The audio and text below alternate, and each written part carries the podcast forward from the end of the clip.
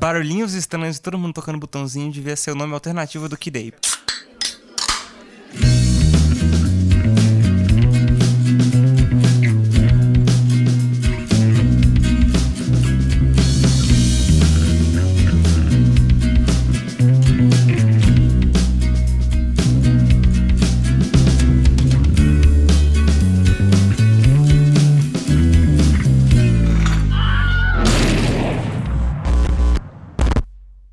dia, boa tarde, boa noite. Ah, já esqueceu. Qual é? Ah, não, vou ter que Meu começar. querido ouvinte Meu ou querido espectador. amigo ou amigo, desconhecido porra. espectador. Uai, vai que tem algum amigo meu ouvindo, não é mesmo? No- a gente vai pegar essa vinheta e vai falar juntos no próximo. Ai, que brega, não. Hoje é um dia muito especial aqui no Boteco Indie. Por que que é um dia muito especial, Jean? Porque a gente vai falar de uma banda aqui que formou caráteres aí, cara. E continua formando, é Continua formando. Sim, É, estamos falando do Radiohead. Então hoje a gente vai dar um panorama geral aí, vai tentar convencer vocês que não ouviram o Radiohead a ouvir. E Sim. você que já ouviu é uma banda que nem a gente, vamos conversar sobre todos os discos deles. é, vocês podem escutar aí por curiosidade, pra galera que já conhece. Porque é sempre bom relembrar, né? Relembrar, relembrar é viver. Quer lembrar de ver? Enfim, a gente vai passar um panorama primeiro, né? Sobre o que que é Radiohead, que diabo é isso, o que que é rádio cabeça. Como se alimenta, como se reproduz, né? né? E depois a gente vai entrar nos discos e falar um pouco das músicas, né? E como isso afetou a gente de alguma forma, como a gente se inspira isso pra fazer o trabalho que a gente faz, tanto musical como até mesmo aqui no podcast, sabe? Sim, sim. O Radiohead é uma banda britânica, né? Os caras são muito mais antigos do que algumas pessoas pensam e tal. Ficou bastante conhecido como uma banda do final da década de 90 e tal. Foi o boom deles, né, quando eles lançaram o OK Computer. Mas a banda ela foi formada em 1985, cara. Tipo, bastante Quem diria, antigo. não é mesmo? Apesar do Pablo Honey ser de 93. 93, né? Que já é na década de 90. Então, assim, podemos dizer que é uma banda da década de 90, mas a origem dela é um pouco mais antiga que isso. Nativa da década de 90. É, os fãs aí que já conhecem a banda já sabem que a banda antigamente se chamava On a Friday, né? Porque era uma banda que só tinha tempo pra ensaiar na sexta-feira, né? Então, eles sempre se reuniam na sexta, ensaiavam e tal. Olha que acessível, que, como- que gente como a gente. Aí, enfim, a galera com o tempo grava umas demos, né? Com esse nome ainda. Que acho que no YouTube você consegue achar essas demos. Tem muita coisa ali do Pablo Honey. Enfim, depois eles conseguiram. Pablo Honey é o primeiro disco deles, Sim, né? o famigerado Pablo Honey. É, vamos falar um pouco sobre Cara, eles assinaram com uma gravadora, o que era comum nas bandas daquela época. Sim, sim. Hoje em dia gravadoras quase não existem. Ou existem, mas. Um não- papel bem diferente, É, né? exatamente. Cara, eles assinaram com gravadora e tiveram que trocar o nome. E o nome da banda virou Radiohead. Segundo, acho que foi o Tom York que disse isso, veio do Talking Heads, né? Que tinha uma música com esse nome. Só que a história vai um pouco mais além, né? Porque. É, a história que a banda conta sempre tem que ser questionada. Isso aí. É, assim, pra banda era uma verdade. Acho que eles não sabiam dessa, desse outro lado, tanto que o próprio. O Phil, Phil Sark, o baterista dele, né? ele ficou sabendo por conta do próprio real autor desse nome que seria o Chico Buarque. Eita, que crossover. Eu vi uma matéria que o Chico Buarque falou com o Phil Selwyn, né, que o nome do Radiohead tinha vindo de uma música que ele tinha feito, que ele usava esse termo chamado rádio cabeça, em português mesmo, rádio cabeça. E o vocalista do Talking Heads, ele visitava muito o Brasil, né, ele gostava muito do- da cena brasileira e tal. Claro que ele teve muitas inspirações nisso pra fazer o que ele fazia no, no Talking Heads. Cara, ele nessa época que a música do Chico Buarque estourou, ele tava aqui no Brasil, né? Então, muito provavelmente ele escutou a música e achou que era uma Uma gíria, né? ah, achou que era uma gíria, uma expressão que era comumente usada no português e fez a música Radiohead, saca? E acabou inspirando o nome da banda. Então é uma, uma coisa que vai bem a fundo, assim, que É um é. fato inútil, mas curioso. É inútil, mas que é, é engraçado. Sabe que o Radiohead tem um pé brazuca, um pé ruê, BR. Podiam pelo menos levar isso em consideração pra não voltar no Brasil só, tipo, anos.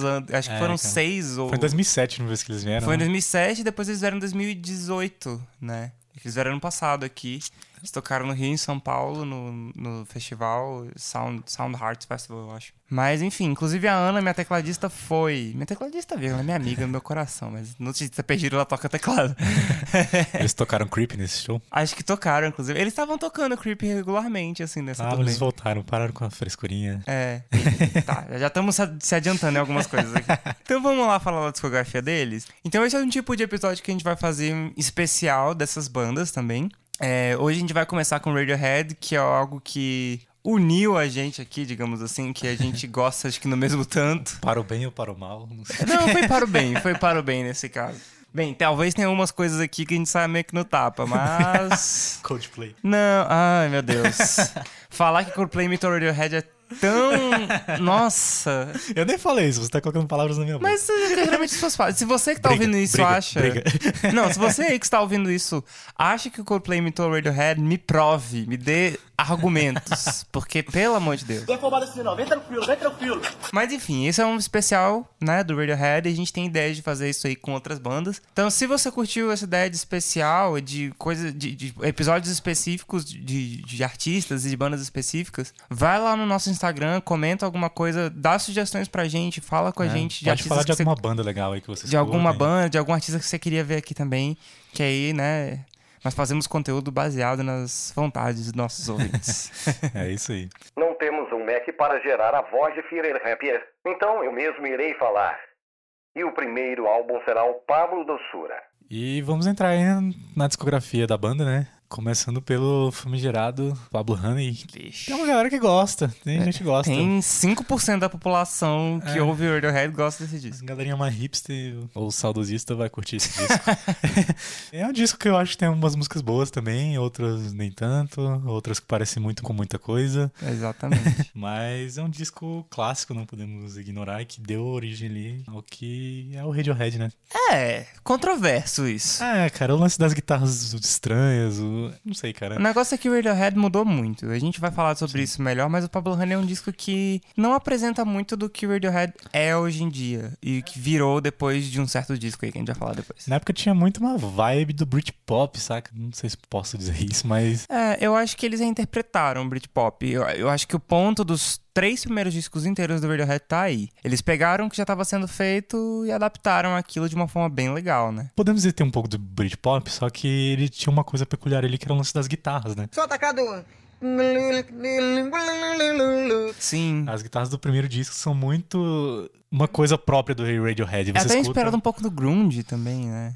Não sei, cara, mas É, é mais pesado sujo, do que é, o Britpop. É, mais sujo, do que o. Britpop. meio termo entre essas duas coisas, só que o Radiohead consegue fazer aquilo com uma cara muito própria, assim, saca? Até no The Bands, que é o próximo disco, eles ainda estão muito com essa vibe, saca? Mas bem, a gente também não pode ignorar o fato de que esse disco trouxe o maior hit do, do Radiohead até hoje, que é a Creep, não é É mesmo? uma música Quem- de gado Não, total. quem nunca chorou ouvindo Creep, não é mesmo? Eu nunca chorei, mas já curti uma bad. Tá, que seja. Ai, meu Deus. Mas então, assim, é uma música que, cara, expandiu eles, a gente não pode deixar de mencionar isso, é uma coisa. Inclusive tem um episódio do Beavis e Butthead, cara. Nossa. Com essa música que é sensacional, cara. Isso passava na MTV, não sei se a gente consegue Ah. achar hoje em dia, mas, cara, Provavelmente consegue sim. era muito legal. Mas é, eu acho que o maior ponto desse disco vai pra Creep. Assim, querendo ou não, não tô falando que é a melhor música do disco, mas ela foi a mais importante, com toda certeza, né? Sim, a quarta faixa do disco também é uma faixa que eu gosto muito, que é Stop Whispering. Sim. Ela me lembra muito YouTube, cara, não sei porquê, mas ela é muito legal. Porque muitas coisas dessa época lembravam YouTube. É, não sei, cara.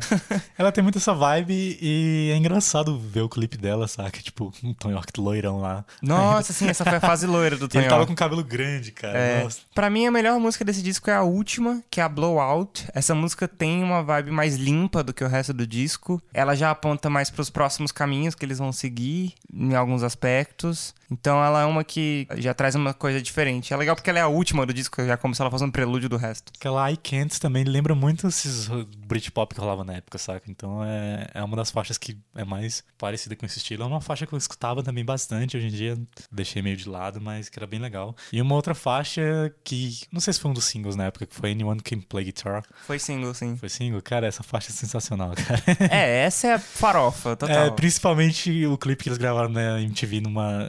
Não era nem uma praia, cara, numa piscina. que o Tom York pula na piscina no final do clipe, velho. Você Foi- vê o Tom York hoje, você vê ele daquela época, você não fala que é uma É pessoa. outro cara, mano. O bicho era muito.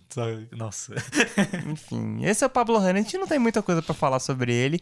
Compensa ouvir. Só pra dizer que eu vi tudo mesmo. É um disco bom, eu não, não tiro esse mérito dele. Mas é um disco que ficou datado, né? eu acho. Total, era isso que eu ia falar mesmo. É um disco que é muito representante ali daquela época, mas só. Só isso mesmo. As curvas Segundo disco da banda, lançado em 1995, né? O primeiro, não sei se a gente comentou, mas ele é de 93. Então, logo depois ali, eles já saíram com o segundo álbum de estúdio, chamado The Bands. Eu gosto muito desse nome. É a primeira capa, né? Feita em parceria com Stanley Donwood, que é o Isso, é muito artista importante. gráfico aí que praticamente fez todas as capas. Tá com eles até hoje. é, do Radiohead a partir do The Bands. Todas as capas, vírgula. Todas as. Toda a identidade visual É, deles toda a identidade disso. visual, mano. mas todas as capas e também o solo do Tony York, ele fez muita coisa. E Pois é, é um cara muito importante pra carreira deles. Até porque visual dentro do Radiohead é uma coisa muito interessante. A gente vai falar disso um pouco melhor nos próximos álbuns. Mas eles sempre levaram o audiovisual e o, a parte gráfica deles muito a sério. Então ter um cara que consegue representar toda a loucura que é o som do Radiohead em algo visual é um ponto muito legal. assim. É, o Stanley é praticamente o que o Storm Thorderson era pro Pink Floyd, né? Então, Exatamente, exatamente. É, um, um- é bem relevante. Só que mesmo. de um jeito assim muito mais torto, velho. Porque as artes do Stanley são muito malucas, mas ao mesmo tempo muito legal. Você Mas o perde. Radiohead é maluco, cara. Cara, você perde tem hora como. olhando pro, pras coisas do Stanley, velho. Tipo, Sim. é uma coisa que às vezes é muito abstrata, mas que, tipo, te prende muito, sabe? Total. É muito legal.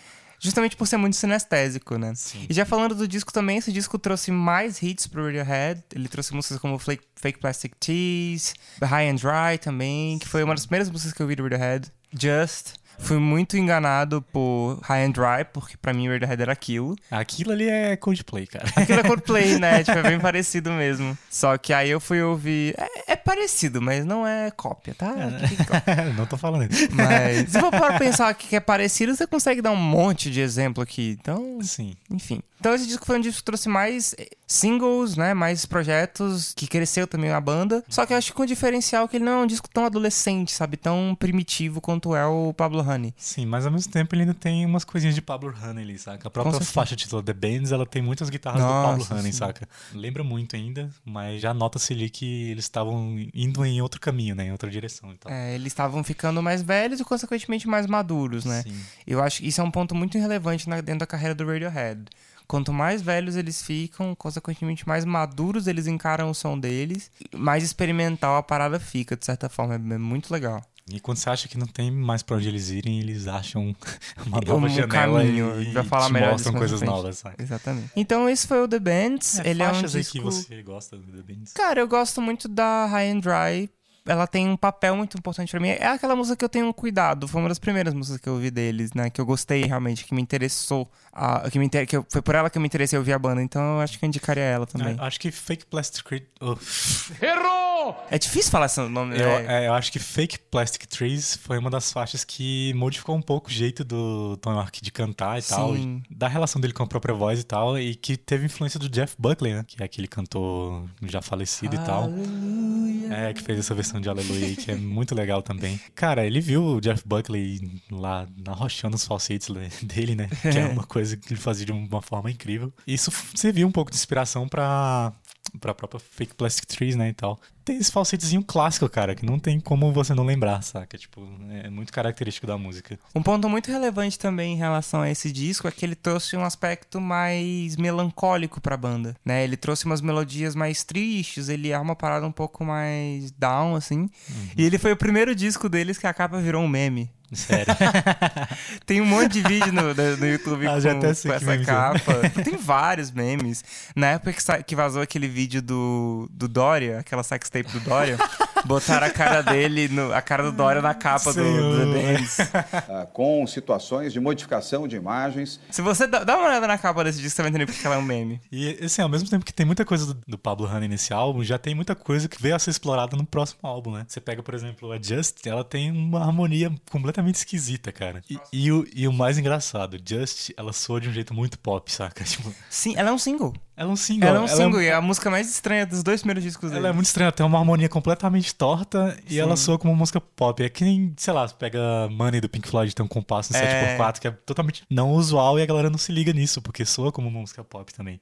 Uma outra faixa aqui de menção rosa, na verdade duas que eu gosto desse disco são a My Iron Lung, que ainda tem muita guitarra de, do Radiohead no início de carreira, Sim. né? Nossa. E Street Spirit Fade Out, essa música é muito melancólica, ela já teve Essa várias música- versões, cara. Todas as vers- versões que eu vejo dessa música músicas geralmente são muito bacanas, sabe? Tem todas no YouTube, é só Tem jogar até lá. bandas de metal que já fizeram versão dessa música, sabe? Não, o próprio Radiohead tem várias versões dessa música. É, é muito É. legal, cara. Ok, computador. E chegamos então ao disco que eu acho que é o disco mais amado e mais aclamado, mais, o favorito de muita gente, que é o OK Computer. Foi o primeiro disco que eu comprei dele. Aliás, foi um dos primeiros discos que eu comprei na minha vida.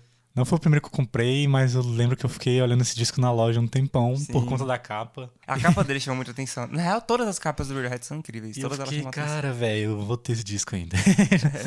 Muito em função de alguns singles que eu já tinha escutado. Karma Police é.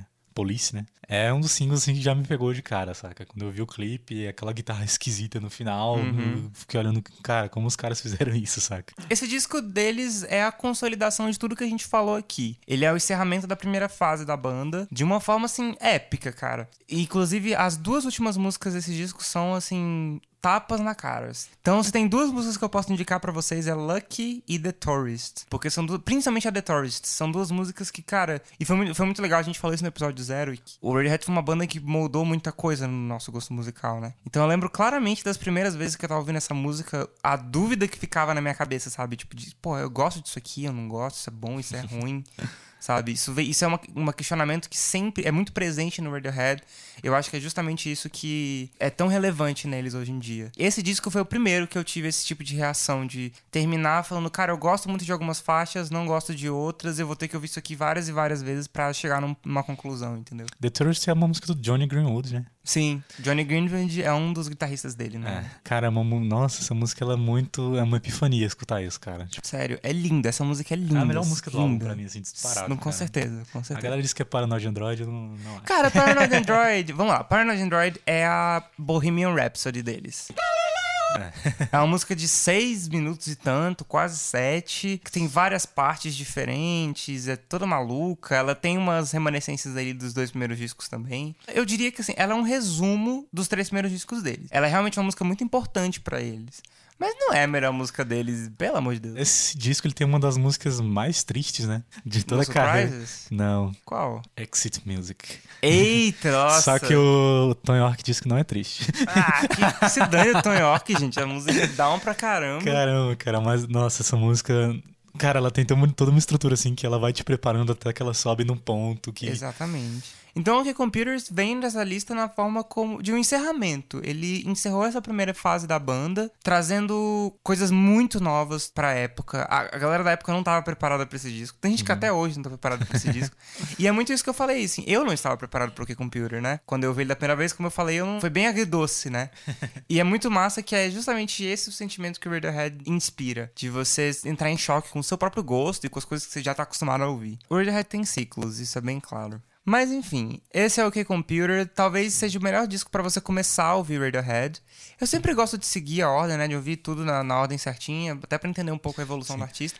Mas ao mesmo tempo, eu acho que começar o Radiohead pelo OK Computer pode ser uma porta de entrada bem legal. Cara, acho que um dos melhores clipes da banda são dessa época. Nossa, os clipes são muito bons, é verdade. Karma Police. Sim, a No A Surprises, No Surprises tem um clipe simples. O cara quase, simples, quase mas- morre afogado pra fazer É, o isso clipe. é um, um- um- um fator interessante. O clipe de No Surprises é o Tom York cantando a música com tipo um aquário na cabeça dele. É um que capacete vai- de astronauta. É, já se matando de mergulhador, só que cheio de água por dentro. De água.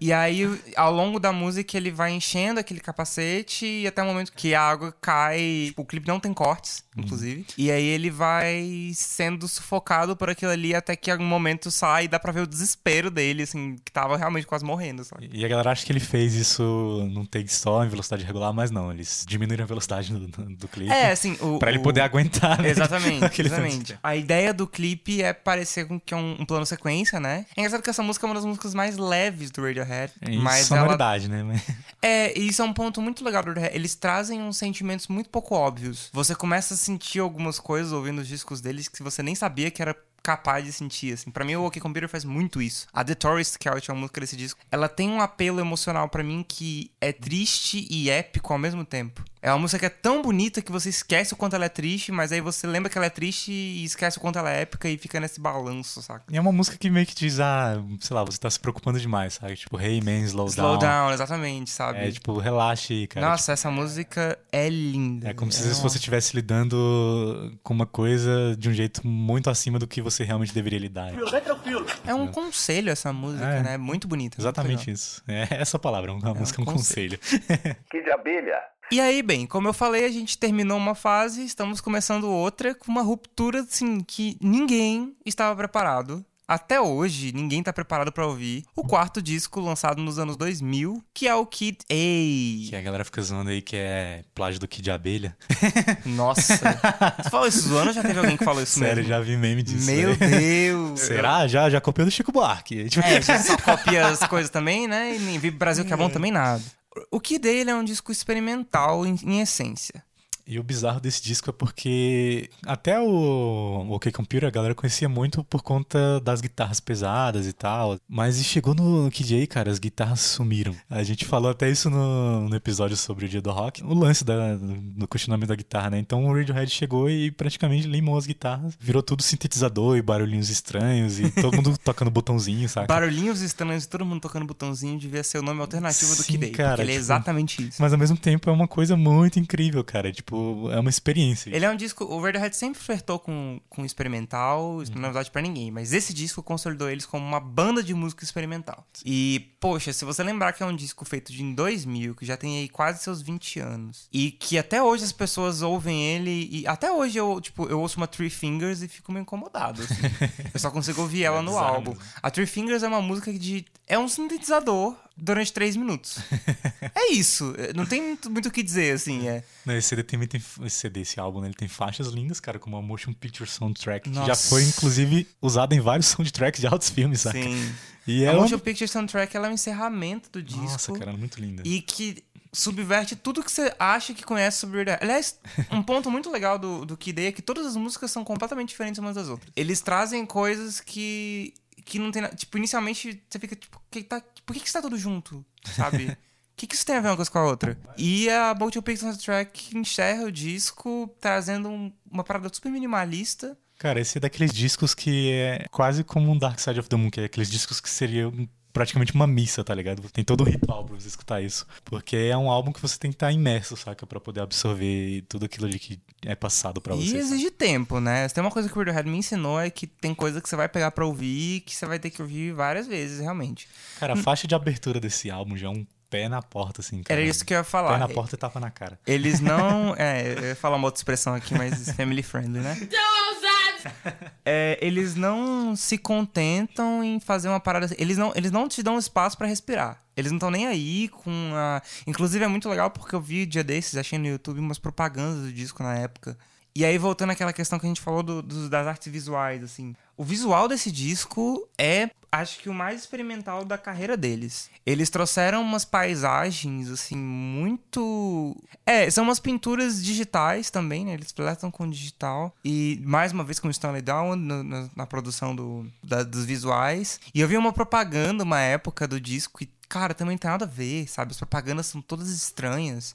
Eu fico imaginando você chegou em casa do trabalho, vai assistir uma televisão e passa uma propaganda daquela, saca? Então, tipo, o intuito deles era incomodar, era questionar, era trazer algo novo realmente. Tanto que esse álbum eles tentaram fazer uma coisa completamente anticomercial, né? Tipo, na época. Total, não teve single, não teve nada. Quando eles estouraram no Key Computer, o Tom York ele teve umas crises aí, porque, assim, a galera fala em sucesso e tal, tipo, mas, assim, ninguém fala de tudo que vem junto com o sucesso Exatamente. e tal, né? Então tinha muita coisa ali que os caras não sabiam lidar Eles na não estavam época. preparados. É, não estavam ainda. preparados pra aquilo. Na verdade, e- ninguém tá preparado pra esse tipo de coisa, mas eles. Sim, e na caíram de época paraquedas o. KJ ele também funcionou como uma resposta a isso, saca? Acho que muitas bandas grandes acabam chegando num momento da carreira deles que eles vão fazer um álbum com essa temática, entendeu? É. De, ou inspirados nisso, do que a indústria fazia com, com a galera na época, saca? Um, um outro álbum que também foi muito nessa vibe foi o Wish You Here do Pink Floyd, né? Que Sim. é um álbum que é praticamente uma resposta à indústria musical da época, entendeu? E assim, se você não quiser cair de cabeça nessa loucura que é o Kid A, tem uma música que representa tudo isso também. O Tom York, ele entrou num processo depressivo, assim, por causa dessas ideias todas, né? Desse caos todo que tava rolando na vida dele. Inclusive, ele, visualmente, ele é outra pessoa. Sim, Ele cara. tava careca nessa época, né? Ele tava muito estranho, Ele velho. tava bem diferente, assim, ele tava visualmente afetado por causa de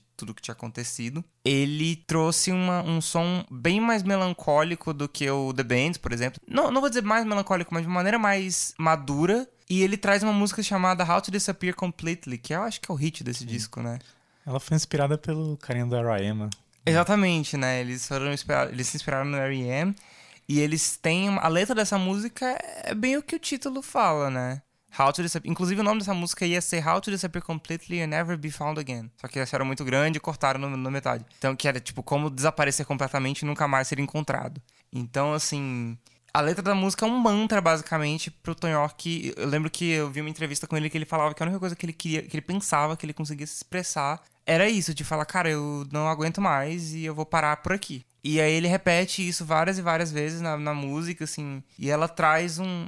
Eu não diria que é a música mais triste deles, em termos de letra talvez seja. Mas é a música mais fria deles, entendeu? A música mais. Enfim, que representa melhor esse ponto denso da carreira deles. É, Cara, The National Anthem, né? Que Caraca, bizarra, sim. Aí chegamos num ponto, acho que eu- foi o pico de, de criatividade deles foi nessa música. E ela, ela é muito minimalista, só que ela é cheia de barulhos e Você climas. acha ela durante- minimalista? Ela é muito maluca, velho. Caraca, no final da música é um monte de trompete tocando. Mas, tipo, não, mas a, ba- o- a- Ah, a base o dela. grosso dela é muito É, não é só aquele, base- aquele música- baixo escrito. tan, É. saca? Isso, essa música é Radiohead fazendo um jam. Você quer ver um jam do É, Radiohead? jam do The Radiohead. National Anthem.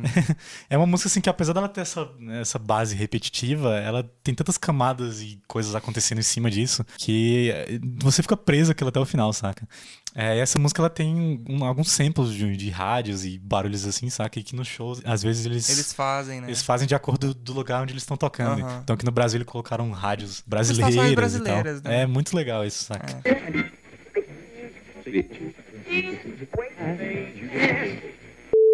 Cara, vou ser sincero, é, geralmente eu escuto podcast pra dormir. Só que na real que esse, velho, não sei se é porque é um podcast de música, eu gostei muito. Eu fiquei interessado, eu não consegui dormir. Eu fiquei ouvindo e aí acabou o podcast ainda fui procurar as músicas que vocês recomendaram, as bandas. Aí vocês falaram das bandas femininas lá e eu fui procurar. Muito legal, cara. Aquela recomendação de música no final foi genial, eu não esperava. Sem falar que eu adorei as recomendações.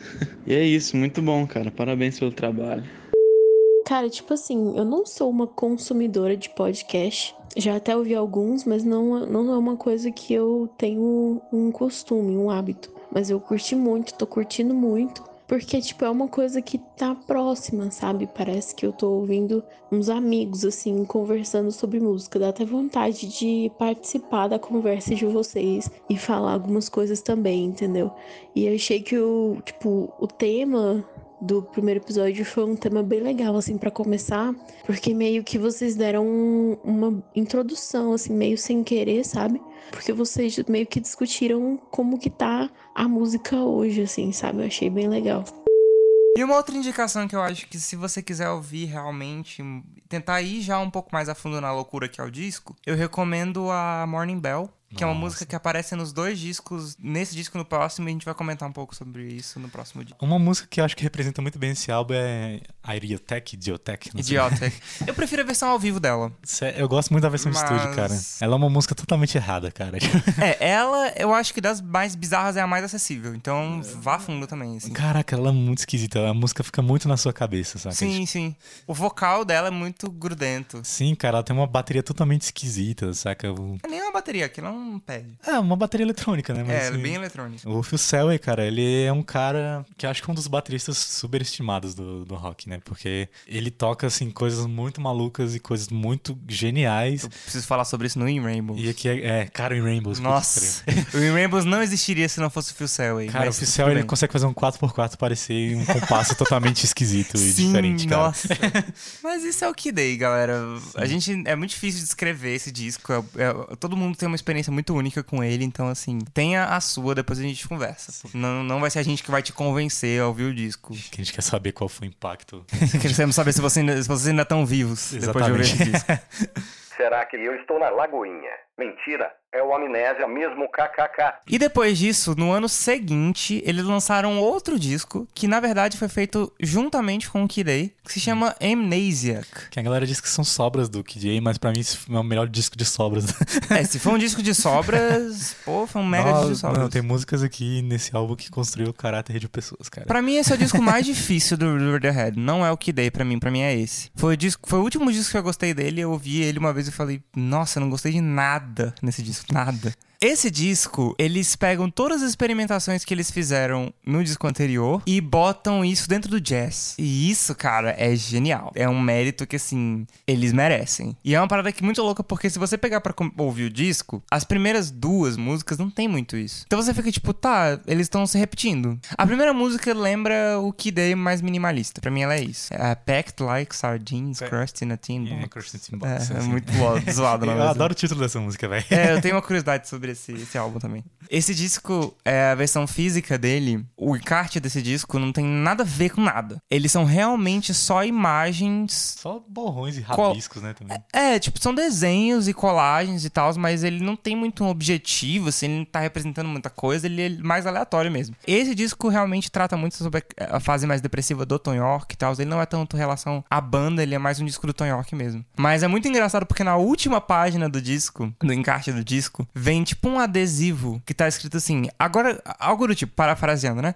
Agora que você já viu todos esses, todo esse encarte e provavelmente está terminando o disco, guarde esse disco numa caixa, bote numa prateleira que você não vai lembrar onde é e esqueça que isso existe. e eu fiquei, velho, é sério que o disco tá falando pra esquecer a existência dele?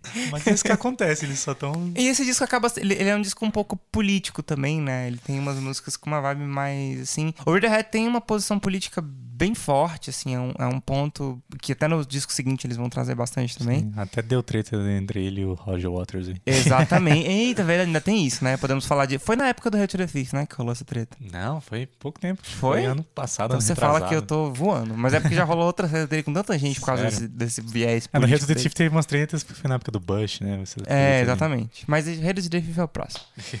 então, isso é um fato curioso que, que assim, reflete muito o aspecto mais frio do, do disco, que tem umas experimentações de jazz muito relevantes, muito interessantes também. Nossa, tem umas faixas muito emblemáticas nesse álbum. Acho que a própria Pyramid Song Pyramid é uma Song delas. é o hino do Radiohead. Cara, é uma música que já dá na, na sua cabeça nos primeiros acordes, saca? Porque ela tem um compasso muito esquisito, cara. Ela Tudo- tem, tem um tempo definido, essa música? Cara, não sei. Tentei encontrar o tempo dessa música até hoje não achei. Pois é.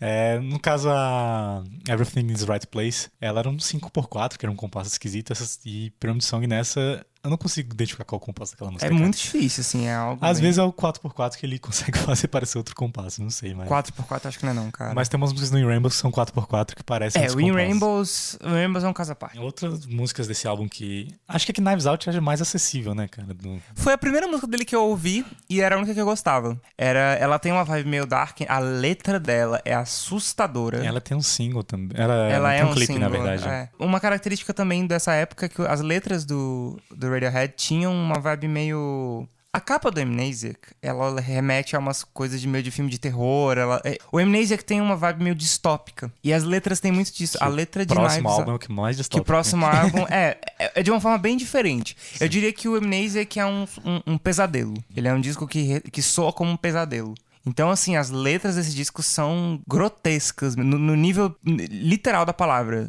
São grotescas, são, são sujas, são, Uhum. são, são sangrentas, entendeu?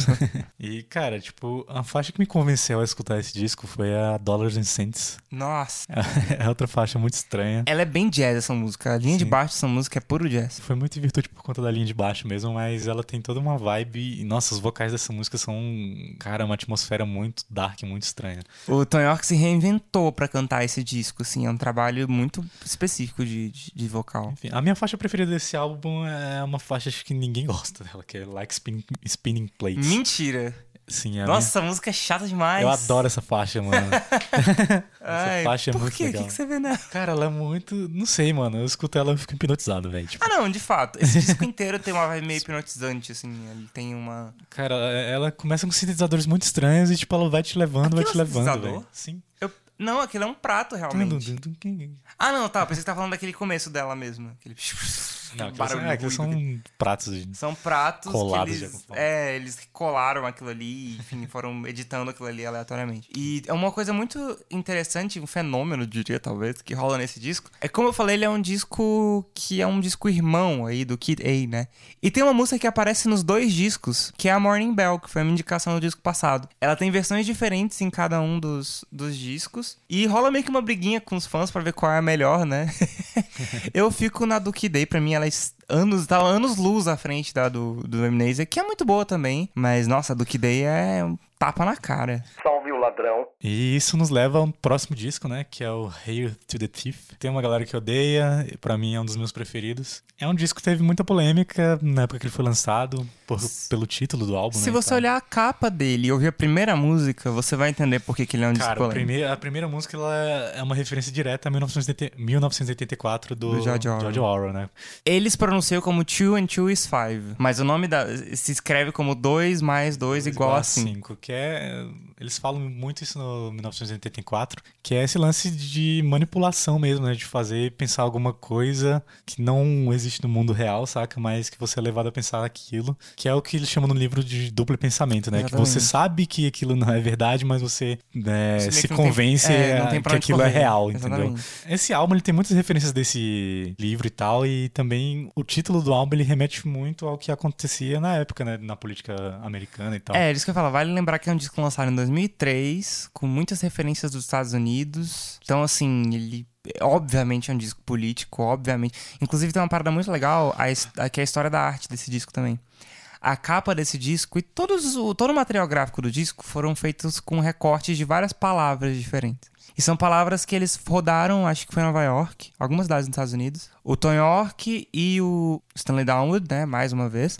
Eles rodaram algumas cidades dos Estados Unidos e foram vendo todas as palavras que estavam. As palavras que mais chamavam a atenção deles estavam aparecendo nos outdoors da cidade. Isso deu origem à arte visual do disco, que são várias palavras, assim, jogadas quase. Sem muita interpretação, sem nexo entre uma coisa e a outra. Vão de palavras desde Deus até sexo, assim. São coisas bem amplas, mas que se você entender esse contexto político do álbum, todas elas acabam fazendo sentido. É, são palavras assim que refletem muito o mundo contemporâneo onde banda e nós estávamos inseridos, né? Então, tudo que chegava através da mídia também é, é meio que representado na capa desse, desse álbum, né? Apesar Então, deles serem britânicos, né, eles têm muita conexão com os Estados Unidos, porque acaba que pra uma banda grande não tem como não ter, né? Então eles se viram num- numa situação onde eles tinham que dar uma resposta pra algumas coisas, e esse Uhum. foi o disco que eles fizeram pra isso. Esse disco ele é mais uma compilação de tudo que a banda fez antes, entendeu? Então você vai ver coisa que parece muito a época do Kick Computer, tem muita coisa que parece com já o Kid A e o Amnesiac. Ele resume algumas coisas também. Ele é mais um disco de encerramento de, de ciclo, né, do Radiohead. Eu tenho uma birra com esse disco porque ele realmente não parece um álbum. Ele é, um conjunto de músicas. É isso que eu gosto nele. É, eu acho isso meio nada a ver, assim. é a mesma coisa como se fosse capa, é um conjunto de palavras aleatórias, É. mas que então, tem um contexto ali entre eles. São músicas muito boas, assim. Acho que não tem nenhuma música ruim nesse disco. Aliás, daqui pra frente eu acho difícil o Radiohead lançar música ruim. Ah, tem uns que tem. Você vai falar, até sei o que você vai falar.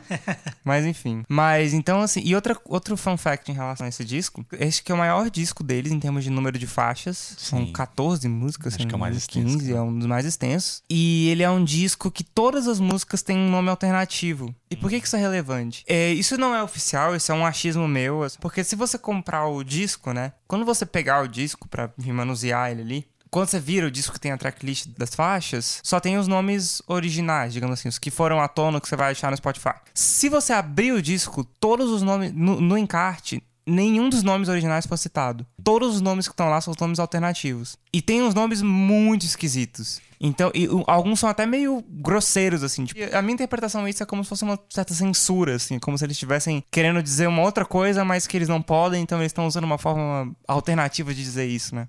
Sei lá, as músicas preferidas desse disco, acho que é a primeira faixa pra mim. A Joan Jones Flávia é um soco na cara, assim. Ela, Sim, cara. ela surpreende muito. Mix of My Toes é uma volta do Radiohead ao Kid Day, assim. é- Só que com uma vibe mais banda. Isso é uma parada muito Eles legal também. até hoje ela, né? Então, É, esse disco foi o responsável por trazer. O que, que acontece? Os dois últimos discos da banda tinham muito uma cara estranha, assim. Você não sabia identificar o que era bateria, o que era baixo, o que era guitarra. Esse disco foi responsável pra trazer essa mesma experimentação com uma banda. Exato. Ele foi o experimento nisso e isso foi se consolidar no próximo, mas isso é pra depois. E outra faixa que eu gosto também é Sit Down Stand Up, né? Que ela começa de um jeito e depois termina de um jeito Eu completamente... acho que é a minha favorita do disco, é Sit Down Stand Up. esquisito, cara. E ao vivo ela é muito engraçada, o final, saca? É, Tony ao vivo o Tom York fica dançando Ele essa adora música, dançar, bicho. ele Acho faz que a dancinha coisas- dele começou nessa época. É, não, acho que nem uma dança, é quase um ataque epilético que ele tem ali. É uma Sim, parada cara. muito louca. No arco-íro, E agora nós vamos pro disco que acho que foi mais bem sucedido da carreira deles. E acho que pra mim é o preferido. Ah, é o preferido de todo mundo, não tem pra onde correr.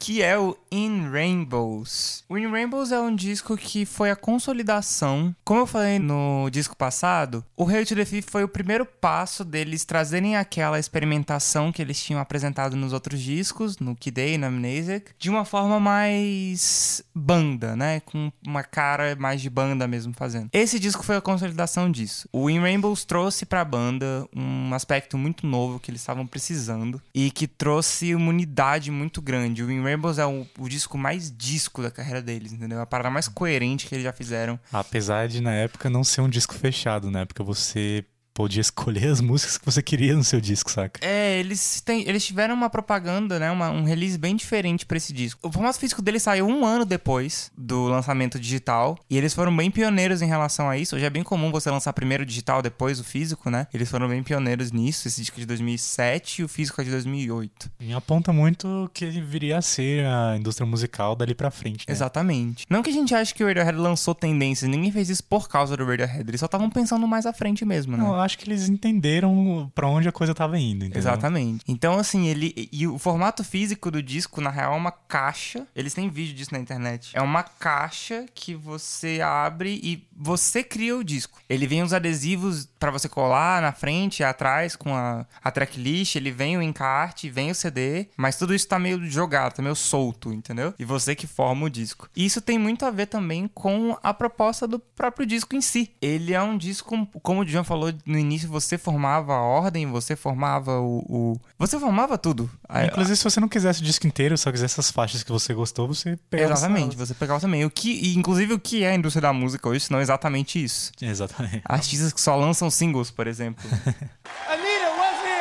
E o Rainbows, cara, acho que dos projetos gráficos do Radiohead, acho que é um dos que eu mais gosto, assim, saca? Nossa, tipo, com certeza. Nossa, é lindo, velho, a edição física dele, saca? Cara, não tem o que falar. Se você tiver, ou tiver a oportunidade de comprar esse disco, Ele tá super esgotado aqui no Brasil, mas no Mercado Livre você acha, com certeza. ou vou ter que achar lá de fora mesmo, no eBay da vida aí, mas... Não, no Mercado Livre você acha edições Acha? nacionais ainda. Ah, bacana demais. A primeira coisa que eu vi do In Rainbows foi uma matéria do Zeca Camargo, tá ligado? Meu Deus. Fantástico. Inclusive, o Zé Camargo é um mega fã de Radiohead.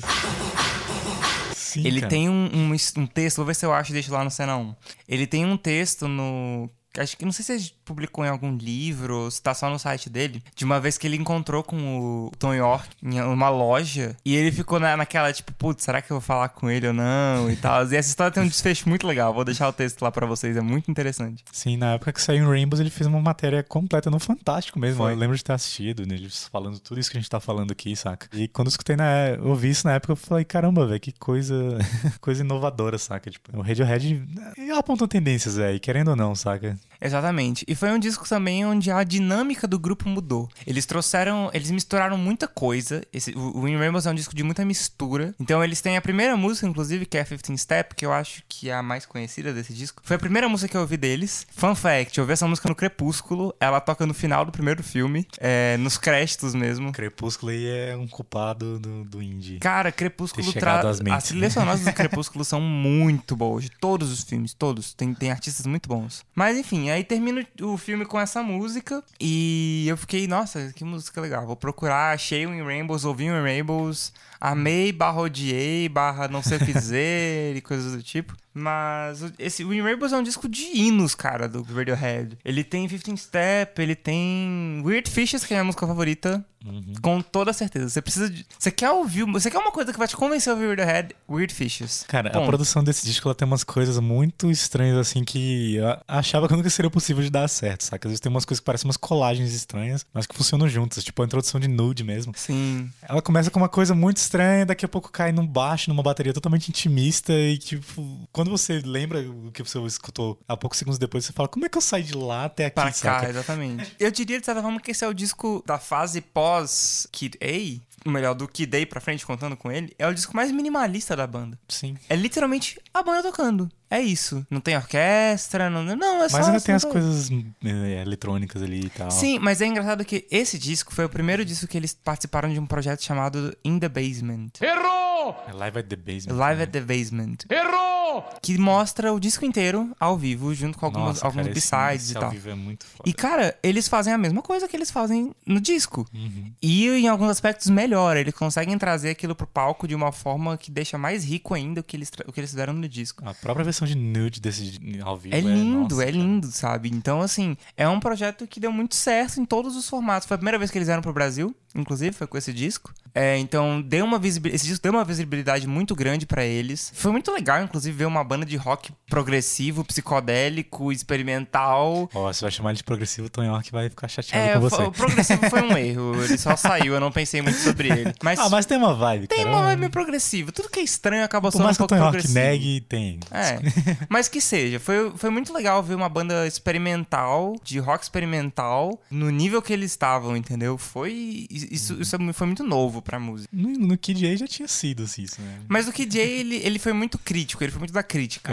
É. Eu, eu diria que o. Foi o, é mais de público É. em Rainbows, né? O In Rainbow foi o disco que conquistou o público do Radiohead Uhum. e que criou novos fãs pra eles. Porque, enfim, foi um, um experimentalismo muito louco e muito novo. E uma coisa extremamente importante pra esse disco também é o baterista deles. A gente falou mais um tempo atrás sobre ele, mas ele tem que ser exaltado aqui. Porque esse disco não existiria sem o Phil Selway. Cara, é uma das melhores tracks de bateria que ele fez foi nesse disco, cara. E Todas é as engraçado porque eles saem de umas, de umas linhas muito constantes. Por exemplo, a música que eu indiquei, é Weird Fishes. A linha de bateria da música é idêntica, a música inteira. E eu acho que a linha de baixo também. É a mesma coisa. Ele vai mudando intensidade, condução, mas é a mesma coisa. Inclusive, não só a bateria, o baixo né, nesse álbum ele também tem umas coisas muito interessantes, saca? O- a forma como o Colin constrói as levadas dele junto com a bateria, cara, dá, dá um corpo Ele totalmente tem um diferente pra entrosamento banda. de baixo e bateria que é sensacional. Sim, cara. Esse álbum também tem aquela música do gado, né? Que nem era Creep, que seria All All I Need. Nossa, É, mas é uma música fofa, uma música muito legal. triste. Não, fofo não é não, velho. É, É, triste. cara. É bem É tri- triste. Não, a vibe dela é triste, mas a letra não sei se é tão triste assim. É, É uma letra mais. dá pra você usar nos dois contextos, eu acho. sim. E a minha preferida desse disco, acho que é Jigsaw Fall into Place, cara. Essa Nossa, música a minha é- primeira favorita. Quando eu vi o disco da primeira vez, foi uma das únicas que eu gostei. Cara, essa música ela é sensacional em todos os pontos, cara. Sim. Não tenho o que reclamar dela. ela tem uns, um CD2, né? Que, tipo, a galera conhece Sim. pouco e tal. Mas também tem faixas bastante interessantes, cara. Less Flowers to the Hospital. Nossa. Sim. É- essa é a música mais triste do álbum, eu acho. É, essa música é bem. Ela é muito down, cara. É, uma outra, um outro exemplo legal de música desse, desse disco 2, do, do In Rainbows. Se você gosta de Doctor Who, ouça Down is the New Up, porque ela tem uma referência a Doctor Who. Cara, logo na primeira estrofe da Esse música. nome já é sensacional. É, exatamente. E, mas pra mim, a, a minha favorita é Bangers and Mash. Que pra mim traz uma vibe muito semelhante a uma coisa que eles fizeram, algumas coisas que eles fizeram nos próximo, no próximo disco deles. Bem, vocês vão entender por que, que eu gosto dessa música. O Rei dos Galhos. É, a gente vai falar dele agora, que o próximo disco é um disco que teve uma galera que torceu o nariz, Que como sempre. torce ainda, né? Mas é um disco que com o tempo eu aprendi a gostar e tal. Apesar de ainda não ser o meu preferido da banda. tá Estamos falando de ser. King of Limbs, que sim, também ganhou um Live at the Basement. também é o Live at the Basement, que tem muita gente que gosta mais do Live at the Basement do que do, do disco em si. E em alguns aspectos eu concordo com isso. É, é, eles reinventaram um disco de uma forma brilhante, brilhante, excepcional. Ele é um disco mais eletrônico também, no sentido de que não é tão banda, assim, não tem muito a cara de uma banda tocando. Mas o Live at the Basement veio pra corrigir, entre aspas, isso. E bem, estamos falando do meu disco favorito do Radiohead. E nesse disco eles trabalharam muito a questão de usar loops, né, e tal. Na faixa de abertura do disco, já tem muito presente esse, esse lance dos loops, né, de, né, muito loop de guitarra ali, acaba criando uma atmosfera muito doida, assim, saca? Sim. Mas ao mesmo tempo é uma das faixas que, cara, é muito estranho você colocar essa faixa como uma faixa pra abrir o disco, saca? Aí eu discordo completamente. Eu não sei, cara, a primeira vez que eu escutei essa faixa, eu, tipo, Não, não, tive claro. vontade de escutar o resto, Não, só com escutei. certeza, com certeza.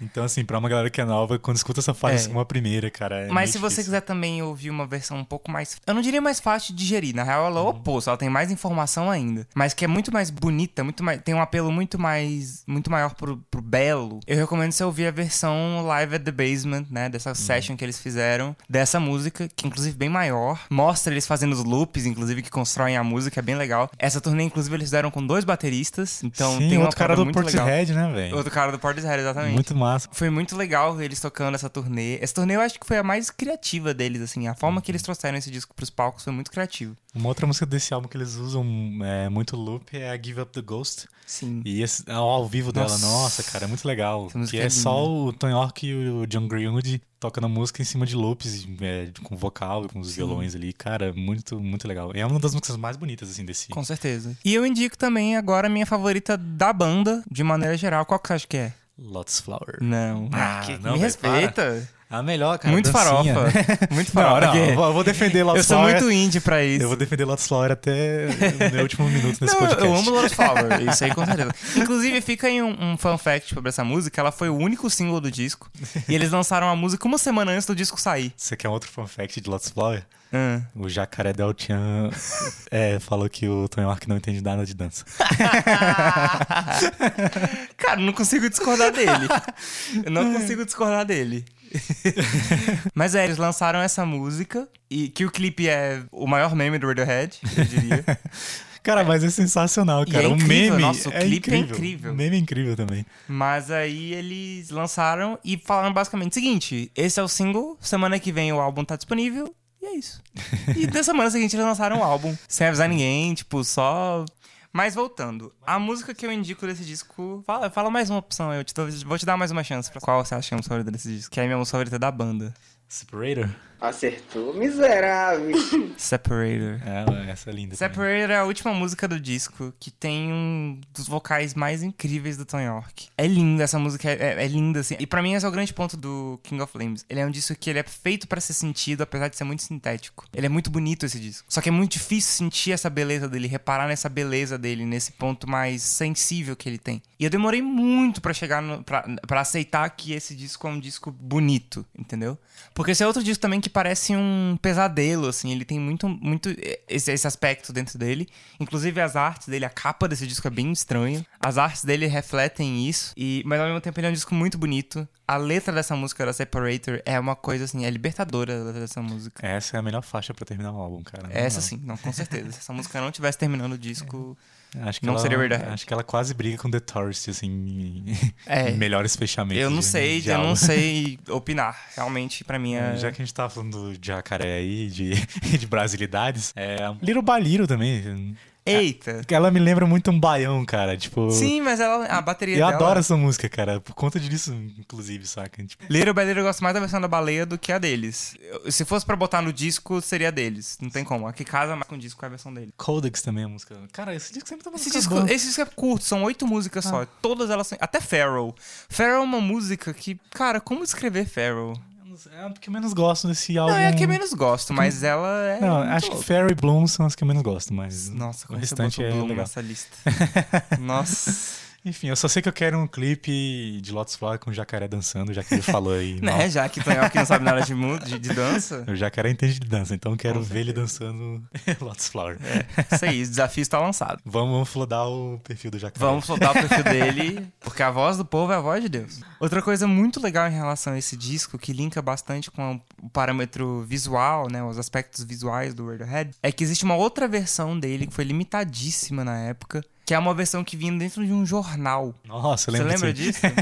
Porque o King of Flames ele também traz uns personagens, assim, ele, a capa dele são os dois personagens do disco, que nunca ficou muito claro, né, o, a história que o disco quer contar. Mas ao mesmo tempo, se você tem o disco, inclusive, ele mostra uns personagens e uns umas, umas paradas que são irrelevantes para a história deles. E nesse jornal tem uma explicação um pouco melhor, assim, do que, que é essa história e tudo mais. E essa edição em jornal. vi- Não, não, eles não contam a história, mas eles trazem mais detalhes, né? Mais, mais conteúdo. E nesse jornal além do jornal, vinha uma, uma versão diferente do vinil do disco, que era transparente, que vinha num material todo diferentão também. E uma cartela de adesivos, olha só você. Enorme, com um monte de coisa. Então, mais uma vez, o Radiohead sempre ligando bastante pra versões físicas. Ele não tem kart, não? Não, a versão física não tem carta. É só o que tem na, impresso mesmo. Uma piscina em forma de lua. E pra terminar, a gente vai falar do disco mais recente do Radiohead, que é o A Moon Shaped Pool. De, de inéditas é o mais 2016. recente, né? Esse é o grande ponto. Esse disco não é um disco de inéditas. É, realmente, ele tem várias coisas. Era isso que eu ia falar. Esse disco, ele trouxe. Ele foi o Radiohead olhando pra trás na discografia deles. Não só na discografia, mas em tudo que eles já que eles tinham engavetado e coisas do tipo. Músicas que eles não tinham trabalhado ainda e tal. E eles trouxeram aqui 11 músicas, que são 11 versões de músicas antigas dele. Não Bons todas, né? Burn Nem todas, né? nem todas, de fato, desculpa. Mas a maioria são versões. Algumas, inclusive, só tinham sido é, lançadas em shows, eles nunca tinham. Eles não tiveram registro algum. Outras, eles já tinham começado a tocar, mas não sabiam muito bem qual rumo que a música ia levar. Refizeram arranjos Exatamente. Dois exemplos muito bons disso, que quando saiu a tracklist, inclusive, é, foi um, um baque pra algumas pessoas, foram a Identikit e a True Love Waits. Sim, Identikit eu acho mais legal. A True Love Waits ainda gosta mais da versão acústica. Nossa, que, que crime! que crime! Demoraram a fazer uma versão de estúdio, mas... Caraca, a versão perfeita pra encerrar esse disco é a True Love Waits. Ah, Mas Vou um- até escutar depois desse podcast, mas... Nossa, é muito boa a versão dessa música. E assim, uma parada que. Esse disco também não foi divulgado. Muita coisa em relação a ele vazou, a tracklist vazou. Ah, mas teve os clipes de divulgação, né? Então... Sim, eles tiveram Burn the Witch e Daydreaming, que são as duas primeiras músicas do disco que saíram antes, Uhum. com clipes. Inclusive, a gente podia fazer um episódio do podcast inteiro só pra falar do clipe da Daydreaming, que é um- um- uma recapitulação da carreira do Radiohead inteira. Uhum. Mas eu vou, nem, nem vou comentar sobre isso, senão a gente vai ficar até amanhã falando sobre isso. É, mas outra coisa muito interessante é que a, a tracklist desse disco é- são 11 músicas listadas por ordem alfabética. Na, na época que isso vazou, ficou todo mundo assim, tipo, why? tipo, o Radiohead sempre é uma banda que, tipo, foi, sempre tomou muito cuidado com a ordem das faixas, nem sempre, Menos né? no Mas- Rainbows, né? Em Rainbows é... Não, em Rainbows é o que eles mais tomaram cuidado com isso. Não, tem... Na... Nossa. Não sei, porque você que escolhia. Não, mas, é eles, mas mesmo assim eles trouxeram 10 músicas numa É, ordem numa ordem fixa específica, que, sim, isso é né? Você poderia escolher, mas a banda tinha a opinião deles, né? Aham. Mas assim, aí ficou todo mundo, nossa, como assim? E eu acho que é um dos discos mais coerentes do Radiohead, né? Porque pegou todo mundo de surpresa. Eu lembro nos grupos, nos fóruns, a galera comentando sobre isso, tipo, louca, saca? Tipo, como assim? O Radiohead só jogou as músicas, saca? Mas assim, tem uma coerência sensacional esse disco. É, cara, o primeiro single que eu escutei foi Burn the Witch, né? Foi, foi o primeiro que saiu, na real, né? Na verdade, eles fizeram muita divulgação em, em volta de- desse single. é, nas redes sociais, Sim. né? Acho que na mídia. Eles assim, mandaram um cartão postal pra alguns fãs com um Sim. trecho da música. E eu lembro que na época, antes do Amon Stupid Pool, eles zeraram as redes sociais, você lembra Uhum. disso? Eles apagaram tudo, todas as fotos deles ficaram fotos brancas. E isso e gerou um buzz, assim, que só gera com Radiohead. Se fosse outra banda qualquer, né? Exatamente. a galera não ia falar, "Ah, caguei pro... É, tipo isso. Mas Nossa, criaram um monte de teoria da conspiração, falaram que a banda ia acabar. É. Nossa, Acho que foi muito por conta disso que o Tarak achou que que nem não tinham fãs. não tinha lá. mais fãs, saca? Porque a galera ficou preocupadíssima, tá ligado? Com o que ia, ia acontecer. Quando ele? Viu essa repercussão, ele falou: Nossa, a galera Uhum. ainda se importa, né? Então, depois eles começaram a soltar coisas, teasers da Banda Witch, e aquele clipezinho em animação que, é, que eu acho o clipe mais legal do que a o música. clipe é muito legal. O clipe é legal, mas a música, é- sei lá, cara, pra ser o single, acho que tinha músicas nesse disco que eram melhores do que a Sim, Banda Witch sim. pra. Eu também acho isso. A própria Identikit. Sim, Daydreaming acho que é um single que deveria ser single mesmo. Por mais que a Sim. música seja lenta e arrastada. Ela foi Mas, cara, é um- que música linda, velho. É, Tipo, ela era muito consciente, assim. Foi um single feito pros fãs do Radiohead. Aham. Sem contar que tinham cinco anos aí de diferença de um disco pro outro, sabe? A galera queria. a- a- eu diria que a Burn the Witch trouxe algo novo. Uhum. Ela é muito orquestrada, que é uma característica desse disco. Esse disco tem muita orquestração. tem Muito muita- influência do Johnny, né? do O Greenwood. Johnny Greenwood fez os arranjos, né? Sim. Pra, de todas os- as cordas do disco. E então, assim, foi um- uma música. Foi um bom primeiro single pra mim, justamente por causa disso. Mas a Daydreaming foi fundo no que é o Radiohead. E muito fundo no que é o Tom York também. O, o clipe dessa música é genial. É, Eu acho, inclusive, um dos melhores trabalhos deles, assim. Que é mais um clipe que é uma parceria com Paul Thomas Anderson, que é um cineasta que acompanha muito eles. As trilhas sonoras dos filmes do Paul Thomas Anderson, inclusive, são todas compostas por membros do Radiohead. ele tem uma sensibilidade também muito grande pros audiovisuais deles. O clipe de, de Daydreaming deixa isso bem claro pra mim. Bacana. Esse álbum ele foi meio que lançado na BBC, na rádio, né, e tal. Foi. Foi pouco tempo depois que eles lançaram, é, soltaram a, a Burn the Witch. Tive a oportunidade de escutar no dia, é, o álbum inteiro na, na rádio e, cara, eu gostei muito do resultado, apesar de ter estranhado True Love Waits, a nova versão. É, foi muito legal porque muita gente já conhecia, nem se fossem trechos das outras É, não músicas. sei se é porque eu tinha também uma memória afetiva muito grande pra versão acústica antiga, Uhum. mas eu tava esperando que ela fosse um pouco mais, assim, saca, do que foi apresentado no álbum. É, a E- True Love Waits ela continuou muito melancólica, né? Só que a, a- a grande diferença são os pianos. Ela, ela mudou de teclado. ela mudou de violão pra piano, Uhum. né? E isso. Até porque foi- tem mais de quase 15 anos de diferença de uma pra outra. Então ela é um bom exemplo daquilo que eu falei, que quanto mais velhos eles ficam, mais maduros eles encaram o som deles. Sim. Porque querendo ou não, você pode ter suas preferências, mas a versão do disco é muito mais madura do que a versão É, que isso eles é tinham soltado antes. né? É, Esse disco também tem alguns vídeos ao vivo, né? Só com Tom York e Johnny Greenwood tocando. Sim, eles tocaram bem antes. É um dos mais legais do The Numbers, cara. Sim. E, nossa, essa versão ao Foi a vivo que mais deles- mudou, né? É, ficou muito legal esse novo arranjo que eles fizeram nesse vídeo ao vivo. É um vídeo super bem produzido e tal, que é muito legal de ver também. Como eles lançaram essas prévias, né, esses shows solos do Tom York, que ele tava fazendo, tocando algumas músicas do disco, algumas bandas pegaram aquilo tentaram imaginar o arranjo que a música teria. E isso deu uns vídeos muito legais. E tem uma banda daqui de Goiânia chamada Cambriana, não sei, não sei se você conhece eles, são uma das minhas bandas brasileiras favoritas, assim. Eles lançaram o melhor disco de 2017 que ninguém falou sobre, ou 18, desculpa, que é o Manaus Vida Louca. Sim, esse é o nome do disco, Manaus Vida Louca. Nossa. Ouçam esse disco. Isso seria o nome de um disco de trap. Nossa, esse disco é um absurdo. Mas enfim. E aí eles fizeram uma versão dessa música que, da Present Tense, que é uma das melhores músicas do disco. Inspirado muito em, nas músicas brasileiras, inclusive. Eles chegaram bem próximo. Eu ouso dizer que eles foram chegaram mais próximo do que foi o arranjo final da música. Caraca. É bem legal. Super recomendo. Beleza, e qual a sua música preferida aí do disco? Putz, pra mim é difícil falar isso, mas. Pode escolher duas, vai. Ai, cara, eu gosto muito de Full Stop. Logo Full Stop, cara. Você não gosta da Full Stop? Ninguém gosta da Full Stop, né? Caraca, é, vai. Tá, se fosse pra indicar uma, indicaria Present Tense. Da primeira, das primeiras vezes que eu ouvi o disco foi a que mais me chamou a atenção. Então seria Present Tense, Full Stop? Não, mas agora vai ser, porque eu não vou conseguir lembrar de nenhuma outra, então... Porque as outras músicas dependem muito do contexto do disco. Dex Dark, Desert Ah, R&D's... realmente. Cara, eu fico entre- em dúvida entre The Numbers e Present Tense, mas acho que eu vou ficar com The Numbers, que é uma música sensacional, acho que é uma das melhores mesmo do disco. em termos de arranjo, ela é a mais bem arranjada do disco Sim, todo. e a segunda pra mim é Daydream, que é, É, aquilo, aquilo que isso é Radiohead e É. obrigado que vocês estão fazendo coisas novas assim. Sim, foi muito bonito ver eles lançando essa música, assim, como um single antes do disco sair e tal. Cara, esse clipe ele também é muito, muito legal, cara. Ele é bem minimalista e eh, ele abre espaço pra muitas interpretações Sim, a gente- pessoais e tal. É, talvez seja um episódio bem nichado, mas a gente pode fazer um episódio só sobre esse, esse clipe, porque ele dá. Ele rende. Ele rende ele bastante. rende bastante. É um clipe que vale a pena ver. A primeira vez que você vê, tipo. Você não entende nada. É meio difícil entender alguma coisa ali, mas. E só uma coisa também, antes de ouvir essa música especificamente e o clipe principalmente, se você quiser interpretar esse clipe, você tem que ouvir todos os discos do Radiohead. Exatamente. Ele traz referência a todos eles. Então, assim, não, não queira ouvir, ver esse clipe e entender alguma coisa sem ouvir o resto da discografia deles. Mas é isso, esse foi o último lançamento do, do Radiohead até agora, o momento que a gente tá É, gravando na verdade, teve um relançamento do, do OK do Computer. Computer com faixas novas. Eu odiei faixas todas antigas, as faixas né? novas. Ah, Lift é legal, cara. Hum, Não consegui, não, desceu pra acredito. mim. Não, para, cara.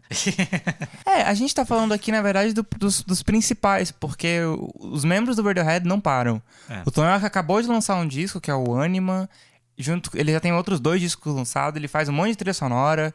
Uhum. O Johnny Greenwood também faz muita trilha sonora. Cara, tem uma trilha sonora do Johnny Greenwood pra um filme chamado Sangue Negro, Coração Negro. Cara, eu vou deixar na. A gente deixa na playlist aí também. Mas é uma trilha sonora assim muito bacana, cara, que mostra muita versatilidade do, do Johnny e tal. É, eu já ouvi só daquele filme chamado The Master, que é com Uhum. o. É do Paul Thomas Anderson também, e é com o Philip Seymour Hoffman. Que é muito incrível, muito, muito bom. Cara, mas a- o relançamento do, do OK Computer tem umas faixas muito legais, cara. Tipo Ah, I é. Promise, Man of War, é, Não, Lift. não consegui. Cara, gostei, Gostei muito dos clipes de todas elas. Todos os clipes são sensacionais, mas. Cara, Pearly relançaram, Palo Alto, cara. É, eles relançaram todos os B-sides também, né? Do, do, do OK Computer. Sim, agora Lift, cara, eles fizeram um arranjo novo e tal. É, Porque, na verdade, eu acho que ela nem foi gravada antigamente, ou foi? Eu acho que aquela é a versão daquela época, nada daquilo é novo. Não, acho que eles Lift, só pegaram. Lift, acho que eles só tocavam em shows. Ah, não sei. Realmente não sei. Eu não liguei Quase muito pra esse lançamento porque eu não gostei muito das músicas novas, enfim. Ah, gostei, cara. Mas então é isso que nós tínhamos pra falar sobre Radiohead. É, tem muita coisa, mas a gente quis focar na discografia, né? Porque se for na história e. É, se Dá for na uma história, se for falar aqui. do- dos projetos solos, se for falar do Atoms for Peace, que é o projeto paralelo do, do Tony Hawk com o Flea, do, do, do Red Hot Chili Peppers. Dá Sim, muito- isso existe. Dá muito pano pra Dá manga. muita coisa, a gente ia fazer um episódio de duas horas. Então é isso, galera. É, nesse episódio a gente não vai fazer as indicações que a gente fazia nos outros, né? Que são duas faixas e tal. É, nesse caso a gente vai montar uma playlist mesmo com as nossas músicas preferidas ao longo da discografia do- da banda, né? Pra vocês conhecerem um pouco mais aí. E é isso. Se você já ouviu Radiohead, comenta com a gente lá no Instagram, no Twitter, inter- interage aí se vocês gostam deles. Geralmente quem gosta de Radiohead é tipo a banda favorita da pessoa ou Vocês uma acham das... que o Radiohead ainda é relevante nos dias atuais? Cara, falar que Radiohead não é relevante, É que não tem é, que não ter é, um mas- argumento assim... Qual é, a Qual é o nível de relevância que o Radiohead tem nos dias atuais e tal? Pois é, bora interagir em relação a isso. A gente adora falar sobre música, senão a gente não estaria fazendo podcast sobre isso, não é mesmo? Muito obrigado por assistirem, muito obrigado Assistirem pela ou paciência. ouvirem? Caraca, tá vendo? Ó, eu ainda tenho, eu ainda, tá- ainda tenho uma dessas, eu, eu- eu- porque eu queria ser youtuber, gente. Quem sabe, quem sabe no futuro, né? Ai, não.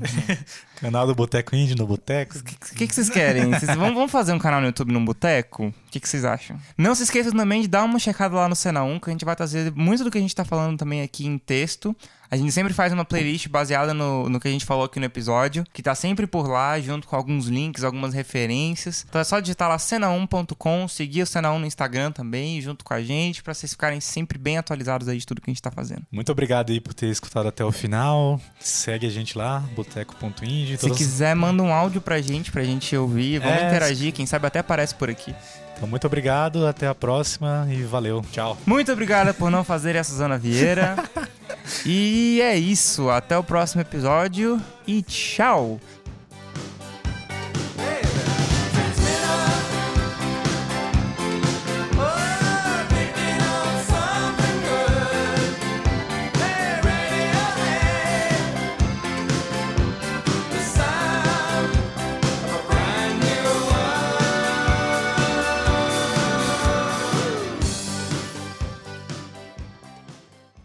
Chance É, eu ia falar outra coisa, mas. Eu ia falar besteira. É, ufa, ainda bem que eu te cortei a tempo.